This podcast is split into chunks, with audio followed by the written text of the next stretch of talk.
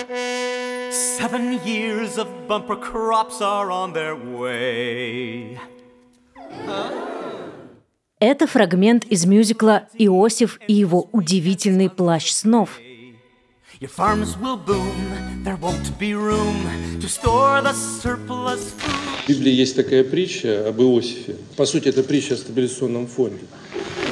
В октябре 2008 года Алексей Кудрин, в то время он был министром финансов и вице-премьером, на финансовом форуме тогда еще уважаемой газеты «Ведомости» рассказывал, посетил эту постановку в Лондоне и всем рекомендую на нее сходить. В его вольном пересказе Иосиф предлагал фараону в тучные годы накапливать своеобразный фонд зерна, который позволит прожить неурожайные годы в будущем. Так, самый известный российский министр финансов нашел обоснование своей идеи копить нефтедоходы на черный день не где-нибудь, а в Библии.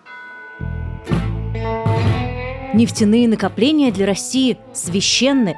Но есть ли что-то кроме этого? На каких столпах, ну, столбиках или подпорках держится российская экономика? И выстоит ли вся эта конструкция во время войны и санкций? Я экономический журналист Маргарита Лютова. И это новый подкаст «Медузы». Отрицательный рост. В нем мы будем разбираться, как все работает в российской экономике, как было, как есть, как возможно будет и как могло бы быть. Подписывайтесь, чтобы не пропустить премьеру. Мы есть на всех основных платформах для подкастов, а еще нас всегда можно слушать в приложении «Медузы». Так что обязательно скачайте его. Оно умеет обходить блокировки и работает без VPN.